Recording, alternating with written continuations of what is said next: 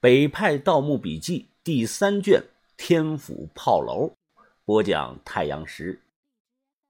第一章：南下仔仔岭。在榆林过了初五，一行人还是去了道县。之所以决定去，有几个方面的原因：一是我知道把头心里真正的想法，我不想让他失望；二是那个地方可能有墓。至于危险，说实话。笔记上记载的内容真实性，我从来没有验证过。再说了，这行是什么时候干都存在着风险。听我们决定了要去，湘西赵爷摇头的说道：“那我就不去了，我准备回吉首。我回去后去山里看看那个女孩和老人，就是廖伯和小米。黑苗深山里没有信号。”有事了，打我徒弟阿布的电话吧。你们有什么话要带的吗？啊，有。我忙说道：“啊，赵爷啊，你告诉小米，就说他峰哥等他治好病了回来，不管是一年还是两年。哎，对对对，别忘了啊，还有他豆哥我呢。”豆芽仔说道。小轩面无表情，没有说什么。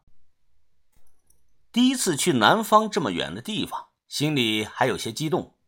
过了初五，迎来了一波的返乡热，火车站人不少。我跟着我这个薛师叔提上行李，踏上了开往湖南永州的火车。我们除了带了一些随身的小物件，像洛阳铲、旋风铲那些大家伙都没有带。薛师叔说，到了地方他有安排，让我们不用担心。路程非常的远。记得坐绿皮火车坐了三天一夜还是四天一夜，在卧铺上头都要睡扁了。终于到了湖南永州，到了永州找旅店住下休整。当天晚上来了一个本地人，提着个大包过来给我们送东西。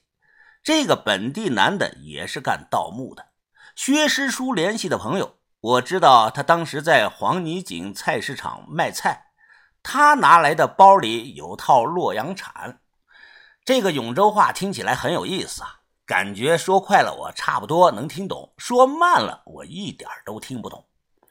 你比如说我们住的旅店老板，他叼着烟骂他老婆就是啊，你这讲我闹起事了，闹死你喽！天天打呱呱，再不动啃脑壳子喽。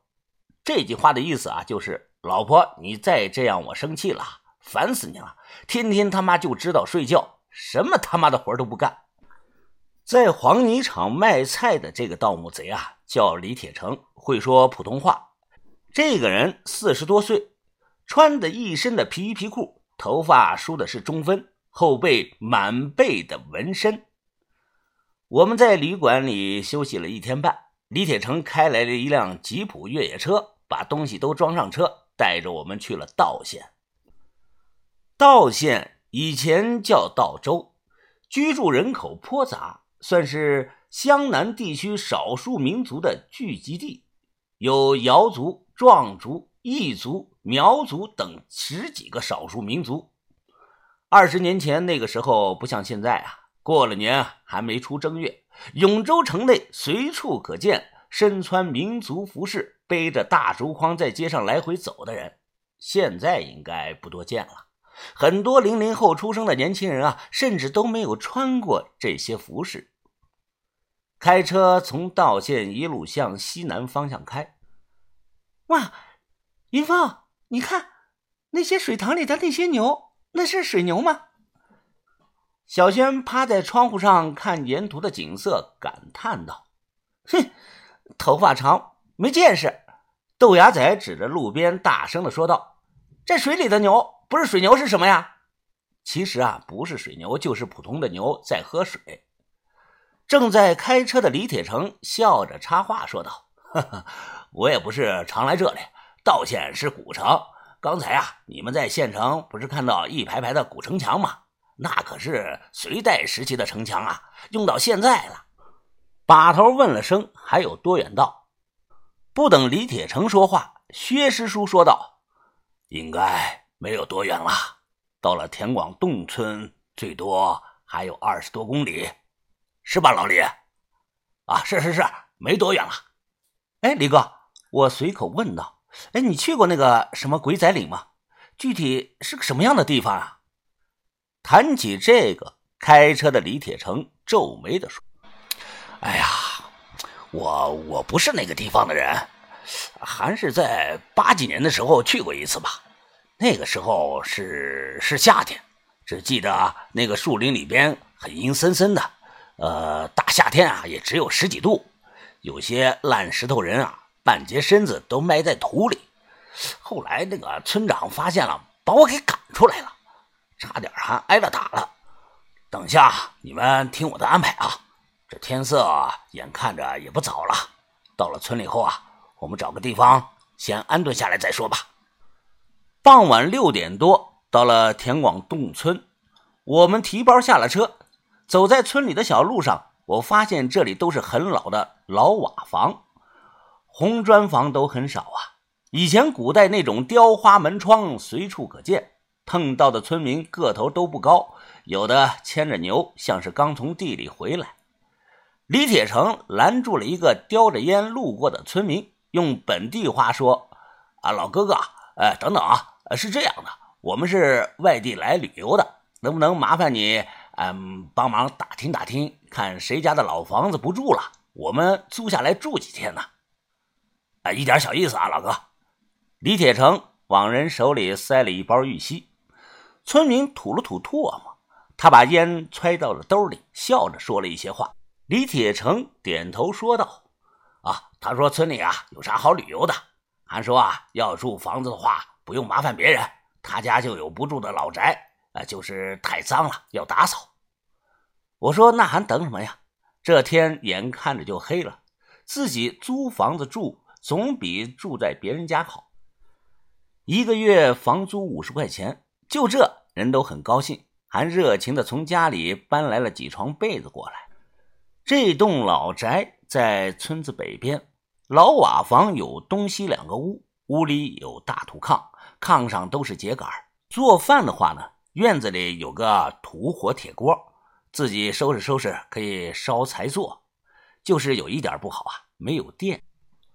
我们要充电啊，只能去别人家充。邻居家是一个老太太和她孙女在住，她家算是半个瑶族人。统一把手机收上来，其他几个人留在屋里。我和李铁成一道去了。老太太的孙女在县城上学，十六岁还是十七岁啊？当时正在院子里转那个呼啦圈我们推门进去，吓了一跳啊！我就叫他小唐吧。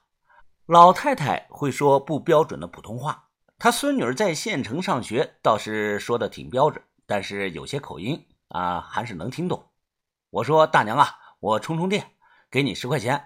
她说不要钱，不要钱，你们去屋里充吧。那个时候啊，又没有那个上百瓦的快充，充个电跟牛一样的慢。晚上快九点了，院里是黑灯瞎火的。我坐在马扎上跟老太太聊天，这个话题啊，自然就被我有意无意的扯到了鬼仔岭上。啊，你们要去仔仔岭？他们村里人啊，不叫鬼仔岭，叫仔仔岭。李铁成笑着说：“哎，也不是，就是好奇打听打听，那个地方离这里有多远啊？”小唐眼神有些慌乱，他来回的摇头说道：“呃，仔仔岭不能去啊！我爸说那个地方有阴兵过道。我爸说阴兵戴着草帽，穿着破衣裳，要是和他对视一眼，魂魄就会被勾走的。就算救回来，也成了植物人。我们村里就有两个这样的植物人。”看小唐一脸认真的说这些。我心里莫名的有些想笑啊，但我又不敢笑出来，就坐在马扎上绷着个脸。